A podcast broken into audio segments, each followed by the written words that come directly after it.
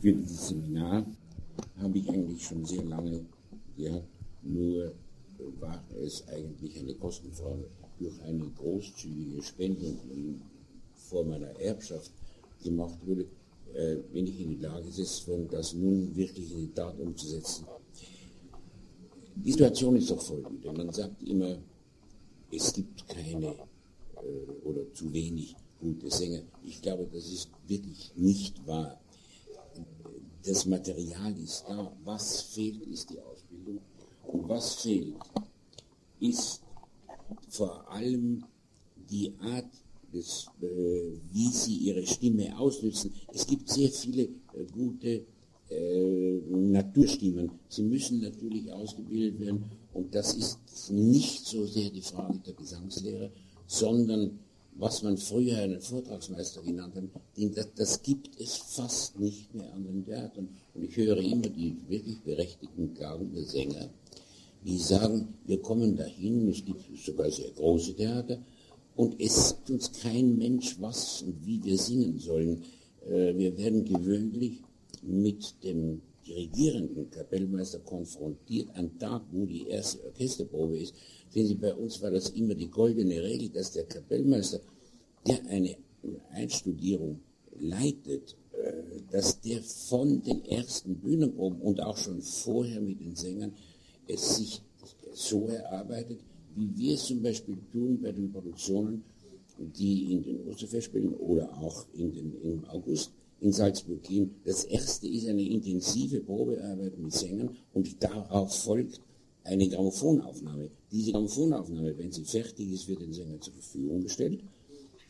Und sie können sich dann das, was sie selbst gesungen haben, immer wieder vorspielen, sodass zum Schluss eigentlich ein Teil ihres Selbst wird. Wenn sie dann auf eine Bühnenprobe kommen, die wir prinzipiell niemals von einem äh, Klavierspieler äh, begleiten lassen, sondern da wird im Orchester werden drei riesige Lautsprecher aufgebaut.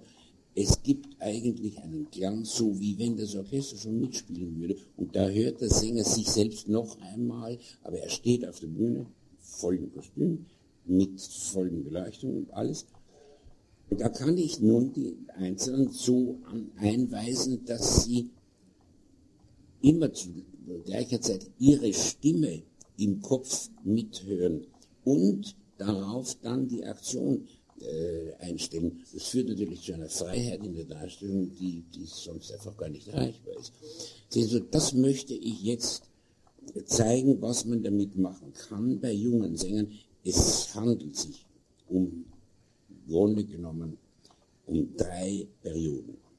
Das ist zu Ostern äh, ungefähr 14 Tage, zu Pfingsten 10 Tage und im August zwei bis drei Wochen. Da werden Sie von einem ausgesuchten Gremium von äh, wirklich großen Sängern unterrichtet werden, die Lehrer sind Elisabeth Schwarzkopf, lehrt in Paris, Iris äh, Coradetti, Iris Coradetti, äh, Josef van Damme und äh, Nicola Gedda. Dies sind ausgesucht worden und von uns gebeten worden, daran teilzunehmen, weil sie den Stil repräsentieren und lehren können, der für uns für die Oper der Gemessene ist. Das heißt, die Verbindung von Belcanto mit dem Maximum an Ausdruck. Pardon, ich habe vergessen. Noch Edith Matis, ja. Edith Matis. Oder Edith Testament, ja. Und Testament, ja. Äh, dies, äh, dieser Unterricht erfolgt eben dann teilweise in der Formung des Gesangsausdruckes auch äh, mit Hinweis schon auf die, auf die Darstellung. Und ich würde sehr gern sehen, wenn junge Kapellmeister daran teilnehmen können als Hospitanten, um mal zu sehen, was man eigentlich mit den Möglichkeiten, die man in der Stimme zu finden glaubt, was man dann wirklich in die Praxis umsetzen kann. Es würde Ihnen für Ihre eigenen Betriebe wahrscheinlich sehr viel helfen. Das ist also äh, eine Sache, die zum Schluss dann mit einem Wettbewerb verbunden sein wird.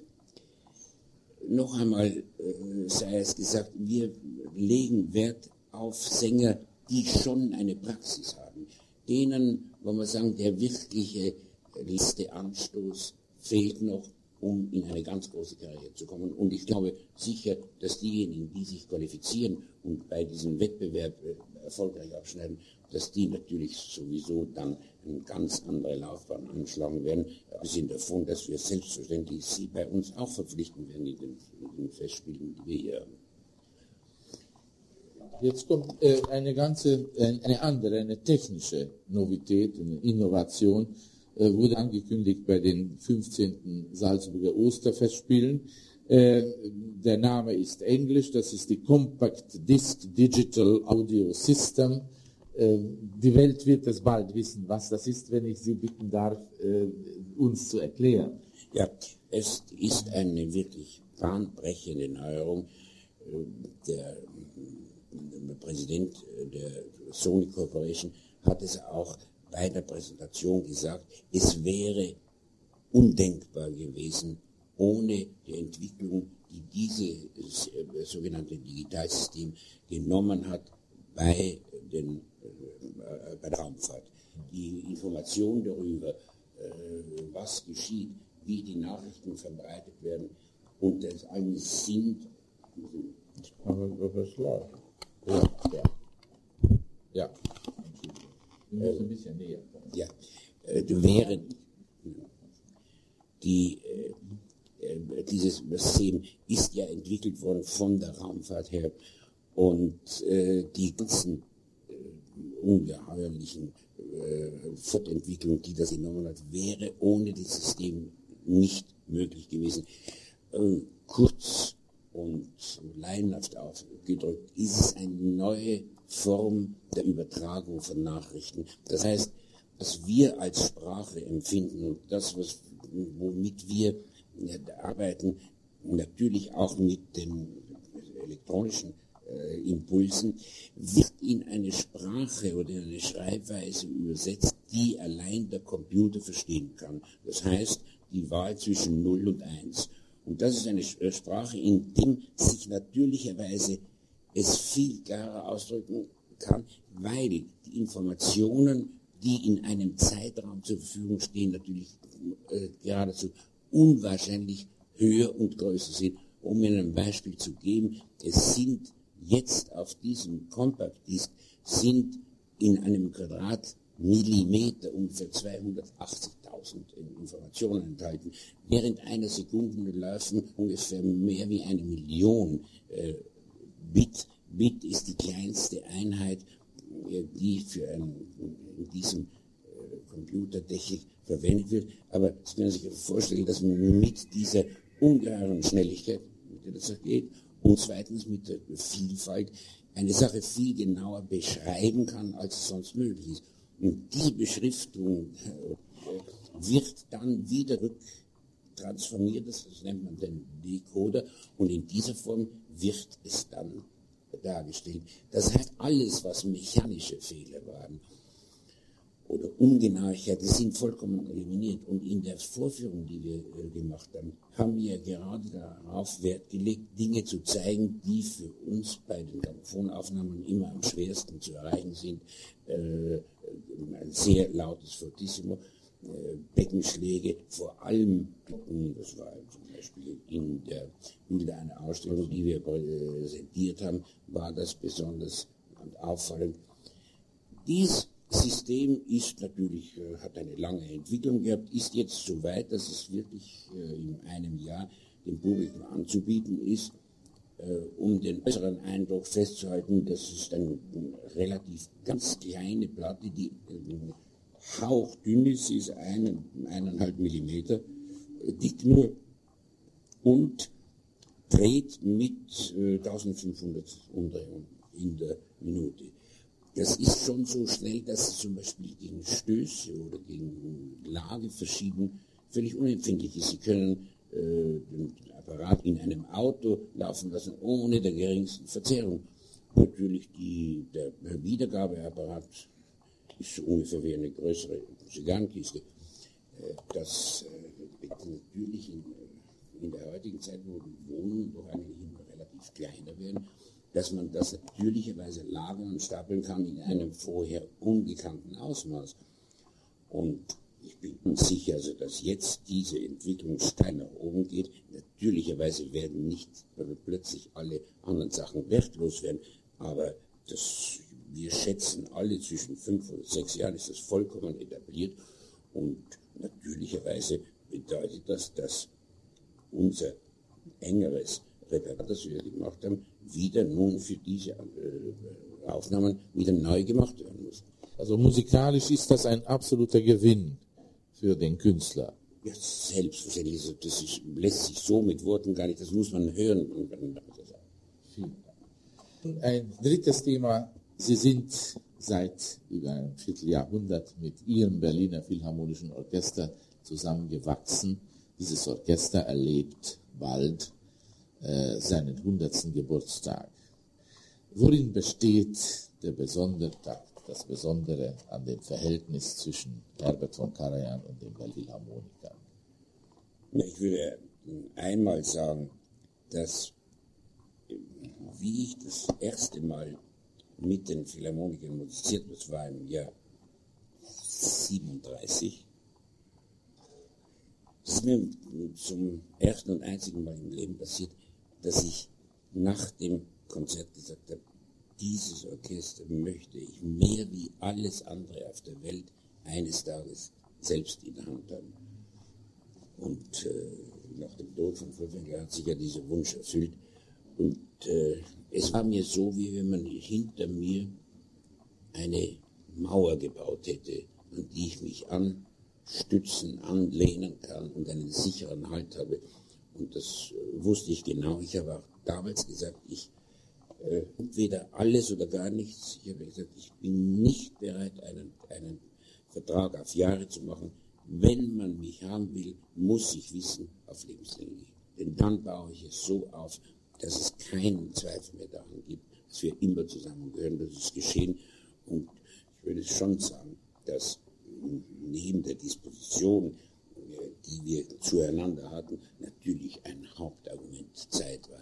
Zeit, in der man nicht gedrängt war, Dinge zu tun, sondern die man alle auf lange Sicht vorbereitet. Und das, das selbstverständliche Personalproblem, das soziale Problem. Und ich, ich darf vielleicht doch sagen, dass diese Dinge ja den, die Hauptsache ausmachen. Der menschliche Kontakt nicht mit dem Orchester, sondern mit dem einzelnen Künstler, der da mitwirkt. Und es ist halt doch so geworden, dass es eine große Familie ist. Und äh, ich freue mich auch, und es ist mir eine große Genugtuung, dass viele von Ihnen mit den rein persönlichen Problemen, mit ihren Schwierigkeiten, Krankheiten und so weiter zu mir kommen und man sich dann berät, wie man das am besten lösen kann. Zum Schluss spielt man äh, von der Seite des Orchesters aus gesehen und von meiner Seite dirigiert man aus menschlicher Zusammengehörigkeit. Und schließlich ist natürlich Musik, ist der Ausdruck der Menschlichkeit und kann eigentlich nur da wirklich vollendet sein, wo auch dieser Kontakt bis ins Letzte besteht. Das Orchester besteht aus Individuen und die verschmelzen sich in ein kollektives äh, Ganzes äh, mit ihnen. Und trotzdem gibt es in dem Berliner Philharmonischen Orchester äh, eine Anzahl Kammermusikvereinigungen. Das Oktett, die zwölf Celli, das äh, Brandis Quartett und viele andere. Ähm, unterstützen Sie, sehen Sie gern die Tätigkeit dieser Kammermusik? Ja, natürlich besonders gern, denn weil jeder weiß, dass er für sich und dann eben wirklich die Verantwortung allein trägt, wenn er auf dem Podium steht oder mit seinem Quartett oder was es immer ist, das ist ja das, was die Leute dann, äh, man sagen, verhindert, Maschinen zu werden. Wir wollen das nicht haben, dass das wie ein Automat funktioniert, sondern dass es eine Summe von Künstlern ist, die natürlich aus ihrer Disposition heraus zu einem gesamtmusikalischen Erlebnis kommen. Und das ist ja immer eines der geheimnisvollsten Dinge. Das ist ungefähr vergleichbar mit dem Vogelflug, wo kein Mensch weiß, warum plötzlich wie auf einen Wink alle genau dasselbe tun. Sie wissen voneinander nichts, das ist ein Instinkt und das geht jedem so, der mit so einem Orchester arbeitet, dass er plötzlich spürt, dass aus den vielen Individualitäten, und bitte natürlich ohne Zwang, sondern äh, aus der Notwendigkeit des Geschehens heraus eine Einheit gefunden wird. Und das ist einer der wunderbarsten Eindrücke, die man für sich selbst als Künstler haben kann.